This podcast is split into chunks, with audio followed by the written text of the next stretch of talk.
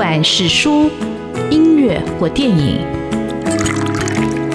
不管是茶、咖啡或酒，也不管是译文的空间或餐饮的场域，文化无所不在。台湾新风景，让我们重新发现生活里的文化。文化就是我们的生活。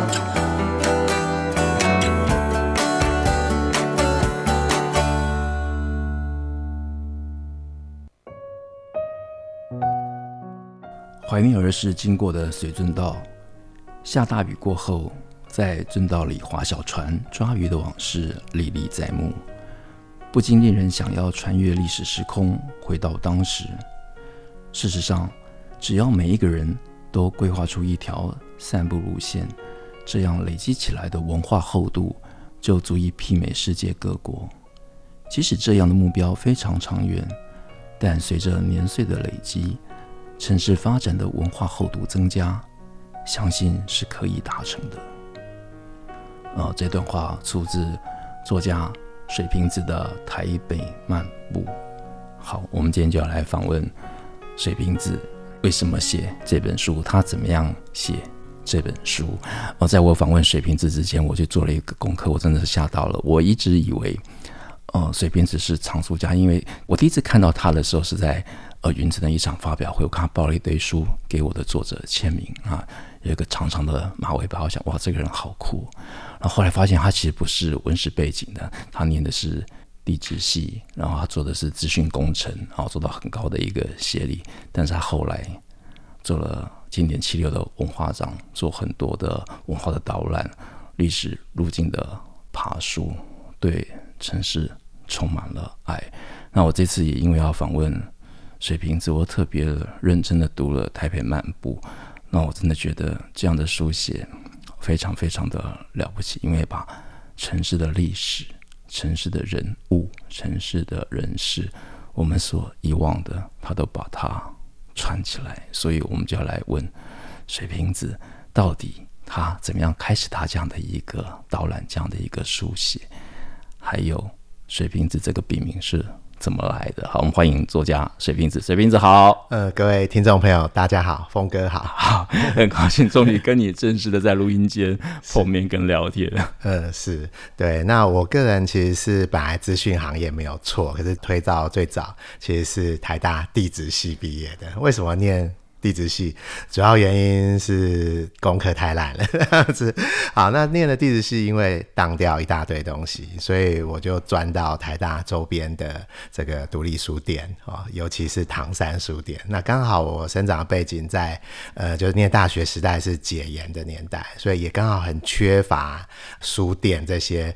营养补给吧，哈，所以就一直念书，一直念书，一直看书，哦，所以如果再反推回来，为什么会从事文史工作？哈，主要也是因为资讯业这个压力太大，假日需要舒压一下，所以我就当时部落客时代就揪了一个团，叫做圆环文化工作室，也是我小时候成长的环境，对，所以很简短的把 全部说出来了。好，呃，其实我也特别呃觉得想要访问水瓶子，也是因为在呃水瓶子的描述里头或他书写里头，因为我们生活的路径跟路线其实是重叠的。因为呃我小时候是在双连出生，那双连其实就在圆环的一个周边。我后来又住到剑潭，那我这一生都帮着。水而居跟工作，比如说不管是基隆河还是淡水河，基本上在这个水纹里头。所以在这些水纹、好这些道路、这些街道，在看水瓶子这些路径的时候，这些导览的时候，你就觉得特别的亲切。那有很多读起来特别有感。那哪些特别有感？我们待会再聊。不过我想要先请教水瓶子，为什么你的笔名是水瓶子？因为我一直很好奇，也没有好好的。问你，其实非常简单，大家应该想就知道，就是水瓶星座的哦。那当时在深夜，我们部落格、部落客都要取一个名字，我就直接水瓶子。那有人可能觉得加子是日本时代女性的名字这样子，对。那我想也无妨，就是我的书写可能有时候会比较阴性一点哦，那就有时候故意。呃，给大家惊喜。那我人长得又人高马大，所以很难跟我的笔名串联在一起。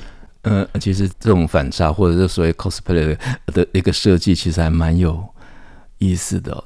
那其实水瓶子刚才讲的很客气啊，他说他是功课不好，呃，可是各位听众朋友可以考到台大地质系，怎么可能是功课不好？但是我我觉得水水瓶子应该他的一个兴趣是很广泛了，因为他大学时候也参加社团，然后也学新闻，也学编辑，也学摄影。我觉得他。他的兴趣在那个时候就被打开了，所以可能分散他的课业。对，也也有可能是你这样解释，我抚慰了蛮多我的心灵哈。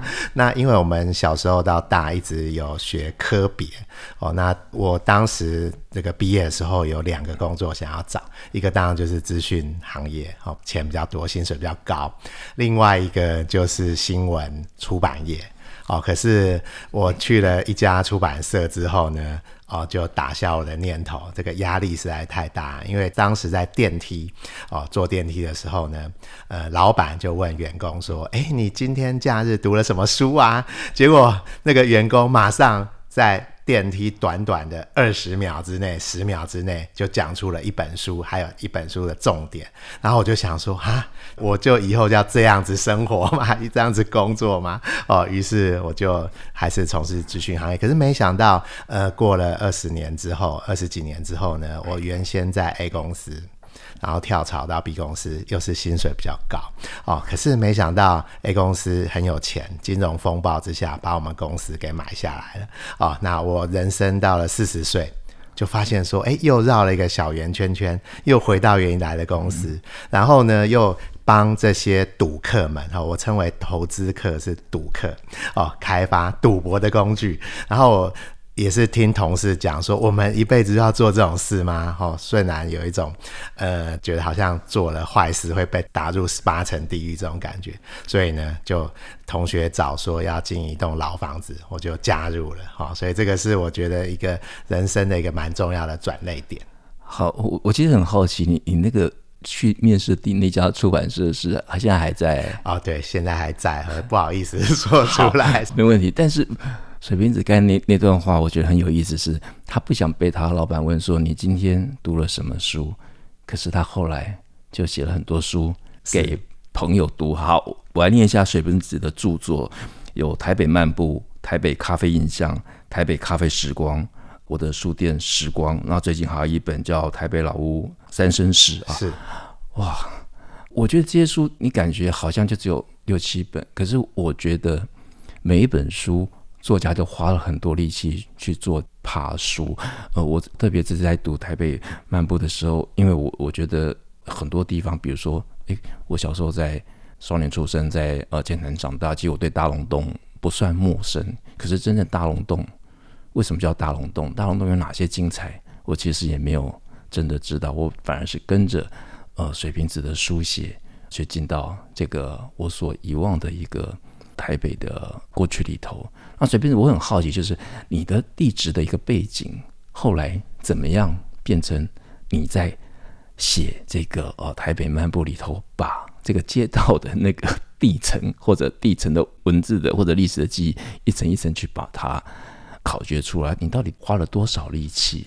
哦，那这个要谈到我们的一个数位典藏计划哈。那中研院呢，就有一个网站叫这个台湾的百年历史地图。好，那我当时呢，大概十几年前，慢慢开始有很多的地图资料啊。那讲到地图，我就是一个地图控。啊，那我就深夜呢。一张一张，然后把它放大、放大、放大，哎，发现我小时候住的公寓，或者是我从来不曾见到的都市景象，一九四五年美军的航照图，哦，或者是更早的台北市的都市计划图，从一九一零年代开始，哦，我就一张一张慢慢看，哎，然后再对照很多这个文史相关的书，发现其实他们都从里面把它文字化了，对，所以我觉得这个地图。就是我的一个养分，跟我一个想象的空间，这样子。好，我们这里先休息一下。但是听众可以，你可以感觉到，你如果不是一个地图控，你只能看文字，你可以不晓得地图里头蕴含的那么多我们所遗忘的一个历史的知识。我们休息一下。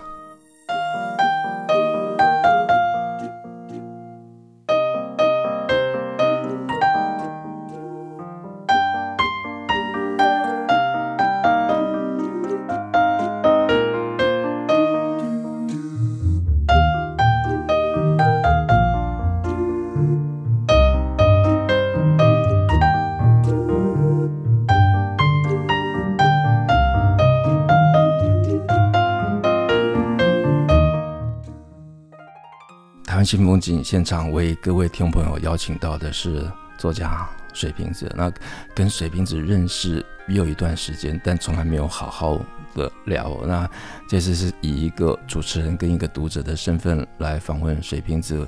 呃，我觉得充满了感谢，因为他让我想起很多事情啊。其实就在今天，今天早上我还记得我梦到我过世十多年的父亲，因为我很久没有梦到我爸爸了哈。我不晓得为什么会突然梦到，那我不晓得是不是因为我这几天都在读《台北漫步》，我会勾起我自己的一个记忆，就是我也很想写我过去的故事，我就是家里的故事，因为我不晓得，哎，哎，我爸爸。我妈妈、我祖母、我祖父，他们的一个生活路径到底是怎么回事？我想有机会要把它写出来。然后我想《水瓶子》这本书也给我了很大的一个参考跟鼓励。那在这本书里头，它总共分了十条路线啊。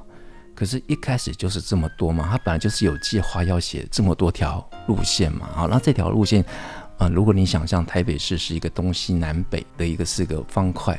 那这四条路线，或者这四个方块里头有哪些路线？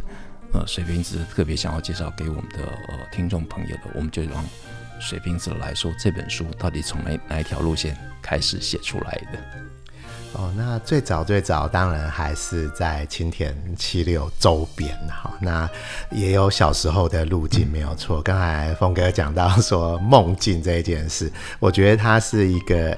压力或者是潜意识自己想要实现的梦想哈，我记得我在的在五星街这个地方，也就是四四南村周边，曾经有很多水道啊，也就是刘公圳的支流或者是当时灌溉的渠道啊。那在这边呢，我小时候印象很深刻，经常要爬上二楼。然后过了这个水圳道之后呢，才能去买早餐，或者是买呃豆花好、这一类的东西哈、那在水圳道上，居然是在二楼这件事，小时候当然不假思索哦，就觉得这个是水圳道，哦、跟别人的水军道可能不太一样。好、那小时候呢，也经常有台风过后哦，小朋友就拿着木板在水军道上划船的这样的过往经验。好、哦，那我的梦境是这样子哈。哦只要呃梦到老房子啊，然后醒来的时候呢，发现都是压力很大的时候哦。那有一天呢，也刚好是在举办走读导览的时候呢，要回到五星街，我就走到了。那个地方哦，就是前一晚梦到了一栋老房子，然后隔天我去踏查的时候，走到那个地方，赫然发现这不是我梦境的一个地方吗。好，所以当这一个梦梦完了之后，我又规划出这条水道之路之后，哎。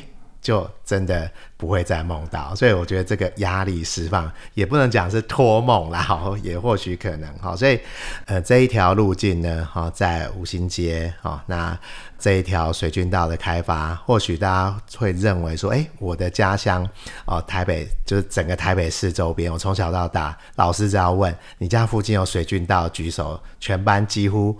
五十个小朋友都举手，哦然后我就想，那时候到了大学就在想一件事，诶，所有台北市都是水军道吗？然后没想到到大学，老师问了同样这个问题，赫然发现。全台湾的小朋友周边都有水军道，都有在控旱季或者是呃在水里玩耍的经验。好，所以水之于我们来讲，现在小朋友可能没有感觉，可是对我们这个世代人是一个很重要的生活的记忆。好，所以我就呃书写了这本书，想要对台北市更加熟悉。好，呃，我这边先打岔一下，因为呃刚才随便讲到了水圳道，那我刚好因为。我如果在双连，双连其实是有水沟的，也有水圳道，但它是另外一个呃系统。那那条水沟其实我本来忘记了，就有一阵子我在双连租房子，那住在地下室，那地下室有那个呃水痕。那那时候我爸爸还在，他他来看的时候，我爸爸突然跟我讲说，很多年前，很他小时候，双连附近是有一条水沟的，好，就是，但是他不讲都忘记。那那条水沟事实上在这几年才会被。挖掘出来啊，所以其实很多的那个水圳，它都市化的过程里头，它把那个记忆也把它也埋住了。那我后来搬到建潭，那建潭没有水圳道，剑潭就是有基隆河。但基隆河，你不要以为基隆河只有一条河，基隆河其实它它现在的你看到的河道是新的河道，因为旧的河道已经被填起来了，而且上面还盖了高中啊，就是这个时代或者是时代的变化非常非常的大哈。那水瓶子，你再跟听众朋友来分享一下。好，那这个在你的书写里头，你这十条路线，你你有分了不同的一个主题，那每个主题你都还可以读到人物的故事。那我先请他讲，呃，他讲到殷海光老师、殷海光前辈的那一段，呃，我特别特别的感动，因为他还提到彭明敏教授。刚我这几天也梦到彭明敏教授，我也不晓得为什么哈。那你要讲这个老的宿舍的故事。是，那头先当然是我很自私的哈，就是想串联青田七六马婷教授的故居，然后周边有殷海光跟紫藤庐啊，我就想书写也。在听亮轩老师，他说他父亲马廷教授呢，啊、曾经有收藏齐世英哦，当时的国大代表齐邦媛教授的父亲齐世英的一些左派思想的书哦，他讲得非常严格，说这是反动书书籍这样子哦，那不小心就是会被抓去关的。我其实很自私的是想串联这周边的呃古迹故居啊，那没想到呢，呃，在串联的过程跟在带在走读导览的过程，它就变成了一条的路线。好，那最近呢，我又把它串到台北刑务所。哈，那我就会想象一下，哈，尹海光当时呢被台大禁教，哈，或者在自由中国杂志，呃，已经被停刊之后，他的心情到底是如何？他的太太，我又读到他太太呢，为了。维持家计哦，所以就出去打工，出去帮人家洗衣服哦，做裁缝这一类的事情。那他在街头巷尾遇到同是天涯沦落人的彭明敏教授的太太。他们的心情到底是如何？因为在那个街道温州街的十八巷，它是很多军警特务哦在监控的一个地方，这个非常的明显哦。我问到很多老先生，他们都有这样的经验，或台大毕业的学生哦，都有这样的被监控的经验啊。所以呢，彭明敏教授的彭太太遇到了殷海光的殷太太，他们到底心情是如何？好，所以这是我的半点一点点的想象啊。那他们其实。是邻居，那周边又有台静农。我最近也才知道说，台静农呃也遭受过白色恐怖，在这个呃中国大陆的时候，那因应着台大中文系第一届第一任的许寿裳教授，第二任的乔大壮啊，那他呃所遭遇到的心情又是如何啊？所以最近台金农故居呢被修复了啊，那我想这一类的故事呢，越多越多的串联起来，我们。以为这个故居或古迹只是某一个点哦，那我其实，在写这本书的时候，我很想把这些人串联起来。嗯，其实这本书我在阅读的时候，我特别感觉到感动，就是因为我想水瓶子他不只去读那个历史的、地理的那个航道，他也把人的那个航道，或者是房子的航道，他去把它呃爬梳出来，把它串联起来，然后透过一个人跟人的那个连接。他就把那个故事就更完整，就每个人跟每个人其实都相关的，就好像水路一样，它总是会通到哪里，它会影响了我们的呃生活的路径，或者影响我们的生活的方式。那刚刚呃水瓶子有提到那个刑务所，的确，我刑务所那一段路是我最近才走到，我想在这里什么时候有这样的一片房子，因为那几乎不是我活动的范围。可是看到这本书，我想说哇，这里曾经就是一个呃呃审讯。关囚犯或者是墙壁的地方，是对。那这个在我们的有生之年啊，我们其实也还没有看到刑务所或监狱的那一段。哎，不过访查更多，看过更多的纪录片，或者是。在当年比较年轻的时候呢，有喜欢拍照，所以在周边晃来晃去的时候呢，哎、我发现哎、好像又可以串联起来，然后所以这个城市的记忆就好像我们地质系哦，我印象非常深刻。大一出去，那个老师就带我们看鹿头，就是露出来的一个。地层的纹理，哈，那我觉得，呃，虽然地质系我没有继续念下去，可是，哎，这个的逻辑教育，哦，就是培养我现在书写这样子，把人事物跨越时空，把它串联起来。我感觉水瓶只是把地质系当成台大城乡所在念了。我们休息一下。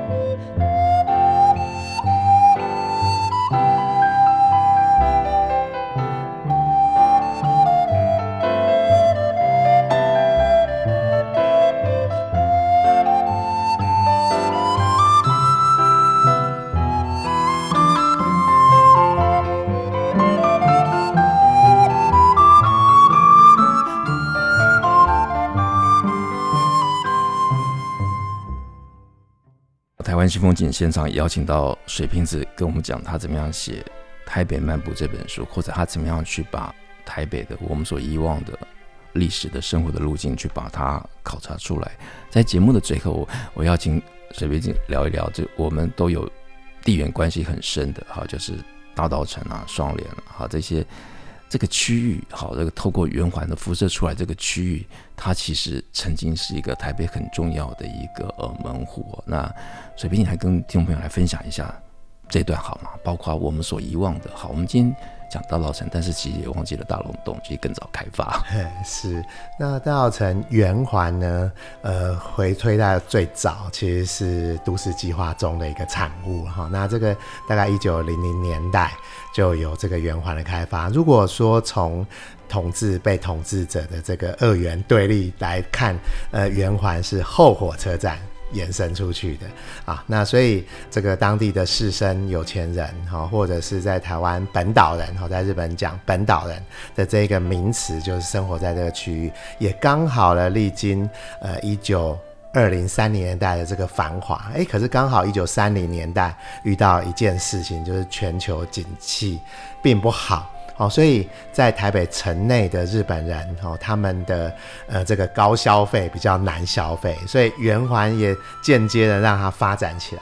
哦，可是又遇到了一件事哈，一九四五年美军要轰炸，所以呃，当地的这个圆环就变成了一个蓄水池，从最早的小吃摊哦，防火的防火巷，或者是这个蓄水池的开发哦，那到了战后，这个疏开的道路，就现在的重庆北路圆环周边，诶，它既然已经疏开了，已经变空地，就变成了夜市。美食哦的一个聚集区，所以这个时代还蛮吊诡的。其实，在同样的在万华周边的康定路、昆明街，或者是师大师大路，我们小时候的师大夜市或师大商圈这一个事情，诶，跟这个疏开都有很深刻的互相的关系。好，那呃圆环周边呢，有这样的历史过程中，呃，我就会在。去找一些资料哦，很佩服呃师大的老师洪志文教授哦，因为他是铁道迷，所以他写过哎，原来以前的铁道是路经过这个地方，也就是现在的临夏街夜市哦，所以我想办法把这个人事物串联起来之后呢，呃，有一个跨时空，很像哆啦 A 梦的时光机的这种感觉哦，那呃或许呢现在已经。这个圆环已经又变回蓄水池了哈，那这个的历史很多人并不是那么清楚哈，我就想透过这样的书写哦，让大家知道一下哈。那这中间点点滴滴呢，呃，比如说呃蒋渭水曾经也在这周边哈，或者是其实殖民者哈。裕仁皇太子哦，就是后来的昭和天皇，哎，也有经过这个地方，所以我觉得这样子重叠来看就非常有趣，各式的主题都可以把它串联起来。那今天讲到蒋渭水，因为今天是他们才刚庆祝完文化协会成立百年嘛，啊，成立的地点其实就是在锦修女中那个大会。那蒋渭水是在延平北路二段的三十几号，他有这大安医院、大安医院跟文化书局。我觉得那个那个时代的那种人文的或者那种对。知识的那种渴求，或者对自由的那种渴望，我觉得很难想象。那这本书我还读到就是大龙洞，我已经忘记了。其实包括我现在要来电台，我每次都会经过呃灵济护国禅寺嘛。有一天我就上去，到了后面那个就是的灵骨塔部分，居然看到了石佛，而且是日治时代留下的石佛，我觉得太太惊艳了。对，那个我也不知道是不是被什么意念带到那个地方去，对，不然可能也。死也不会上去那个地方，尤其那个地方是其实是灵骨塔，是其实是对。是那日本其实，在一九二零年代有有一个四四国八十八番灵所哦的一个绕境路线。好，那曾经在那个时候有些石佛，可是战后就不知道要放到哪里去，所以就统一被放到了临济护国禅寺的山上。哦，那其实还有更多地方，我们天后宫在成都的天后宫也有。好，那这个可能没有时间聊这么细。好，那我个人比较希望就是可以探访我们这个历史的断层，可以这样讲。好，那刚好日本时代，哦，日治时期是一个刚好是一个我们被遗忘的年代。它曾经有高压统治，哎，也有比较民主、大政、浪漫啊，也有在战争时间哦比较集权压迫的一个时代哦，所以透过这样的好像一个呃水文哈、上上下下，哎，我觉得呃如果回头来看台北市的历史哈，就特别的有趣。嗯，对，其实透过输血去把这个历史的一个水道又重新。爬梳起来，就好像成都路下面，下面其实还是有一个大的一个台北市的一个下水道的一个排水啊。嗯、就我突然一想到，哎，其实陈德桥盖起来的时候，我是看着这座桥盖起来，然后那时候所谓的两岸本来是大龙洞的那个马路，就跨到剑潭这一区啊。那这样一个时代，那在看这本书里头，其实还有一章，就第九章的那个大龙洞的陈维英的伊甸园啊，就是这样一个举人，他虽然也考上了举人，可是他后来他的人生其实也过得。我觉得他的心境实际上就过得也很悲惨，可是他也做了很多重要的文化的一个建树。呃，是，那当然就是很多书院的校长啦。我们今天讲校长，好，那私塾，好，那他其实最后晚年哦，其实。他活的岁数应该我们没有 我们现在高，大概五十几岁就退休了。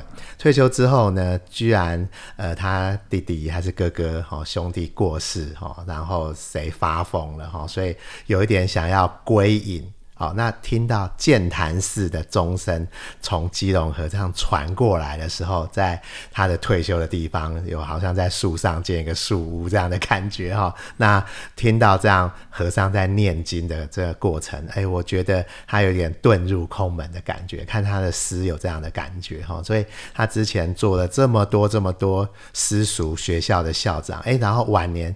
有点急流勇退这种感觉，这样心情到底是如何？哈，所以我们如果今天到圆山公园，就现在的圆山娱乐中心哦，以前的圆山动物园，哈，这个地方，嘿，我觉得大家或许用这样的心境来了解一下陈维英这位举人，哈，是一个很好的了解台湾史的一个所在。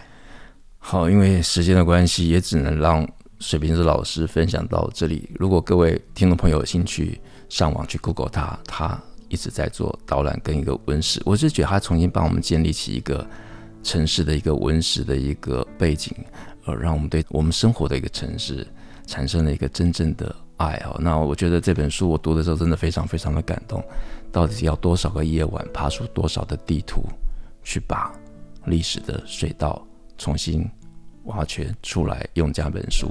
然后分享给所有的听众朋友。好，今天很高兴，谢谢呃水瓶子来到我们节目，跟我们做这么精彩的分享。谢谢水瓶子，好，谢谢大家，谢谢。